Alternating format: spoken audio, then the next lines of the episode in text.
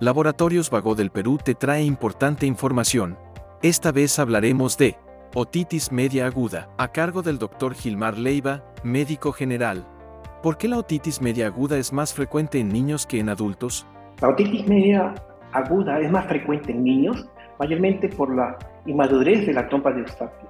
La trompa de Eustaquio es un conducto que comunica la nasofaringe con el oído medio.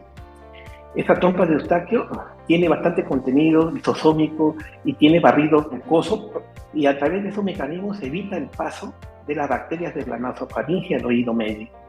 En el adulto, la trompa de Eustaquio es una trompa que tiene un sentido vertical, es un poquito larga, mide casi 45 milímetros, es angosta y el paso de las bacterias a través de este conducto se hace un poco difícil.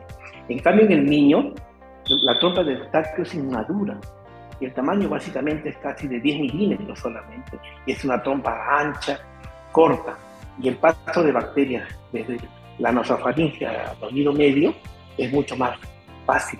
Por eso las infecciones en el niño son más frecuentes que en el adulto. ¿Es recomendable el uso de gotas óticas para el tratamiento de la otitis media aguda?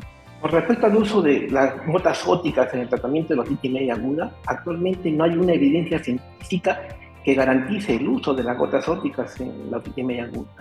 Pero nosotros los médicos usamos a veces las gotas óticas porque en el contenido de esas gotas hay lidocaína. Y esa lidocaína en un paciente que está con otitis, que tiene una membrana timpánica bien distendida, inflamada y adolorida, tiene un efecto de, de sedación o de calmar el dolor. Por eso hay veces algunos médicos usan esas gotas con ese fin, pero, eh, pero científicamente no hay una evidencia así que nos diga hay que usarlo por este motivo.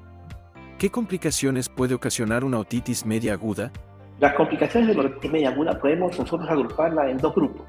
Complicaciones extracraneales y, complicaciones intracraneales. Las complicaciones extracraneales, mayormente, en primer lugar, está la mastoiditis, que es una infección de la mastoide.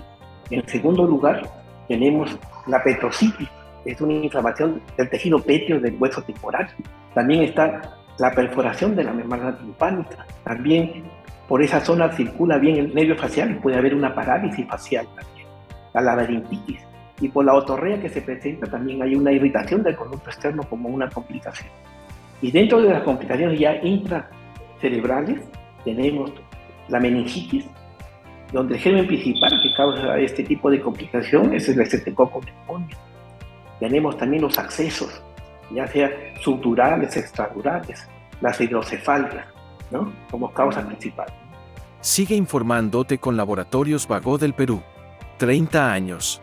Misión que trasciende.